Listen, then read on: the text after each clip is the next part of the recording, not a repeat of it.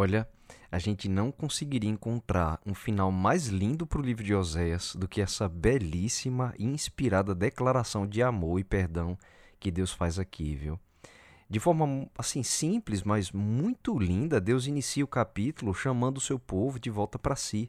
Volta, ao Israel, para o Senhor teu Deus, porque pelos teus pecados estás caído. Primeiro era preciso reconhecer esse fato, né? Que Deus diz: pelos teus pecados estás caído. E ao dizer isso, Deus não fala em tom acusatório nem se mostra fechado. Pelo contrário, essa afirmação é precedida por um convite: volta. Então, numa sentença tão simples, mas tão bonita, Deus pede que o seu povo reconheça o que ele não tem problema nenhum em admitir. Eles estavam caídos, mas Deus está dizendo: Eu quero vocês de volta. Ao mesmo tempo que ele mostra claramente né, o seu desejo de restaurá-los. O amor de Deus ele é tão belamente expresso aqui que o Senhor ainda dá dicas de como eles poderiam fazer para voltar. Diz que eles poderiam então juntar palavras de arrependimento. Olha que coisa linda, Papai do Céu está ensinando os pouquinhos assim, né? É, olha, você vai juntar essas palavras aqui. Eles, ele até ensina assim um discurso para que eles possam refletir, meditar e então voltar para o Senhor. No verso 3, Deus diz assim: Tende convosco palavras de arrependimento e convertei-vos ao Senhor. Dizei-lhe: Perdoa toda iniquidade, aceita o que é bom e, em vez de novilhos, os sacrifícios dos nossos lábios. A Síria já não nos salvará, não iremos montados em cavalos e não mais diremos a obra das nossas mãos, tu és o nosso Deus. Por ti o órfão alcançará misericórdia. Para facilitar então o retorno do seu povo, Deus deu uma receitinha, basicamente, né, uma receitinha de bolo aqui, para que eles refletissem sobre o seu estado é, com essas palavras e então voltassem para Ele disposto a perdoar, não faltava em Deus o reconhecimento né, da situação do seu povo e também não faltava perdão. Aqui a gente vê que só faltava uma parte concordar para reconhecer e então voltar. E essa parte era o povo de Israel. Isso nos lembra também quando Adão e Eva eles pecaram. E não foram eles que buscaram a Deus para pedir o seu perdão, pelo contrário, eles fugiram e se esconderam quando ouviram que Deus já estava ali andando pelo jardim do Éden. A iniciativa da reconciliação ali veio toda do Senhor. É Deus quem saiu ali andando pelo jardim procurando pelo seu filho que estava perdido pelo pecado. Não é que Deus não sabia a localização geográfica de Adão, mas Deus queria trazê-lo de volta para si. Então Deus caminha ali no jardim e já se podia ouvir a sua doce voz, né, que chamava: Adão, onde você está? Da mesma forma, o povo de Israel estava agora perdido também, né, longe de Deus.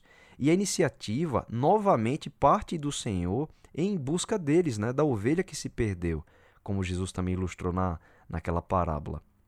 O próximo passo então seria que eles reconhecessem que pecaram, assim como um paciente também precisa reconhecer, aceitar o, o diagnóstico da sua doença, para que o médico então possa lhe prescrever o tratamento que vai trazer a cura.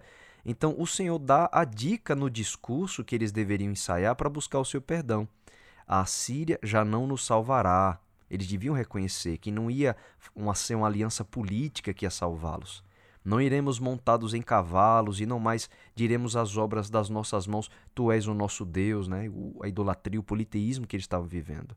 Se eles reconhecessem a doença, então Deus poderia iniciar o tratamento que lhes restauraria a saúde espiritual. E veja qual seria o principal remédio desse tratamento, é Deus quem diz no verso 4: curarei a sua infidelidade. Eu de mim mesmo os amarei, porque a minha ira se apartou deles. Então, a cura viria por meio do seu amor. E de fato, há algum remédio melhor do que o amor de Deus? É muito provável que essas mensagens, né, elas sejam proféticas no sentido de que Deus sabia que esse arrependimento deles só se tornaria real depois do exílio. E disso a gente tem certa evidência quando o Senhor diz assim: A minha ira se apartou deles. Então seria o momento ali depois do exílio que muitos israelitas então buscariam voltar-se para o Senhor. Então Deus expressa o desejo né, de que eles o buscassem, que eles se arrependessem agora. Mas tudo isso de fato aconteceria depois do período traumático né, deles terem sido exilados. Mas assim, mesmo antes de eles se arrependerem, isso é muito importante para a gente aprender nesse capítulo.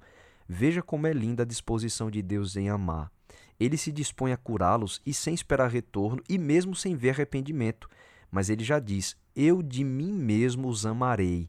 A Bíblia nos ensina que ninguém precisa esperar sentir arrependimento para ir ao Senhor em busca de perdão. Parece estranho, mas na verdade a Bíblia ensina para a gente que a gente não se arrepende por nós mesmos. O arrependimento não é uma coisa natural do ser humano. Paulo explica isso em Romanos, no capítulo 2, verso 4, dizendo assim: A bondade de Deus nos conduz ao arrependimento. Então, mesmo que a gente não se sinta arrependido, a gente já sabe pela fé que Deus tem a disposição de curar a nossa infidelidade e voluntariamente nos amar sem receber nada de volta. É assim que a bondade de Deus constrange o nosso coração e isso nos leva ao arrependimento. Esse é o princípio do amor, como é descrito lá em 1 Coríntios 13, né? um capítulo tão bonito, quando Paulo diz assim: o amor é paciente, é benigno, não procura os seus interesses, tudo sofre, tudo crê, tudo espera, tudo suporta, o amor jamais acaba. E veja como Oséias 14 revela exatamente que esse é o amor de Deus. É um amor perfeito, né? É uma inspiração para todas as nossas relações também. E a forma de Deus amar sem esperar ser amado de volta é um princípio também repetido por Paulo em 2 Timóteo. Lá no capítulo 2, 31, ele diz assim: Se somos infiéis, ele permanece fiel, porque não pode negar-se a si mesmo. Então Deus não pode negar o seu próprio caráter porque é um caráter fiel. Mesmo se somos infiéis, o amor de Deus não muda.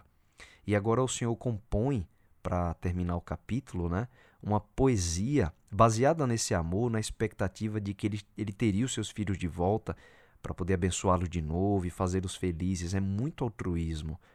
Nos versos 5 a 7 ele diz assim: Serei para Israel como orvalho, ele florescerá como lírio e lançará suas raízes como o cedro do Líbano. Estender-se-ão os seus ramos, o seu esplendor será como o da oliveira, e a sua fragrância como a do Líbano. Os que se assentam de novo à sua sombra voltarão, serão vivificados como o cereal e florescerão como a vide. A sua fama será como a do vinho do Líbano. É interessante que nessa poesia, que é composta por Deus, essa nova criação que surgiria por ser nutrida por Ele, como se Deus fosse o orvalho, ela não seria uma planta comum. Mas você observa nos detalhes que seria uma linda mistura de beleza, como a beleza do lírio, e também com a força e o porte do cedro do Líbano. Então seria uma árvore tão grande que os outros se assentariam à sua sombra. E com isso, Deus está expressando de novo o desejo dele que Israel voltasse a ser uma referência para o mundo, né? para que os outros povos conhecessem ao Senhor por intermédio deles que os frutos da nação de Israel acabassem abençoando ali aquelas outras nações. Bom, em Oséias 14, Deus expressa até carinho por eles, é uma coisa muito especial, né? No verso 8 ele diz assim: Eu te ouvirei e cuidarei de ti. Cuidado é sintoma de quem ama, né? E para terminar, Deus pede que cada um, ao ler essas palavras, entenda, mas ele diz aqui também que sabe que nem todos entenderão. De fato, a compreensão do amor de Deus, ela só pode ser obtida por aqueles que também querem amá-lo. Quem é sábio, diz o Senhor, né? quem entenda estas coisas. Quem é prudente, que as saiba, porque os caminhos do Senhor são retos, e os justos andarão neles, mas os transgressores neles cairão. Está no verso 9. Então, voltar ao amor de Deus, como tão lindamente expresso pelo profeta Osés durante todo esse livro tão intenso, tão bonito, é sinal de sabedoria. E Deus quer muito que nós sejamos sábios assim, viu? Termino aqui com aquele apelo do primeiro verso do capítulo: Volta, ó Israel.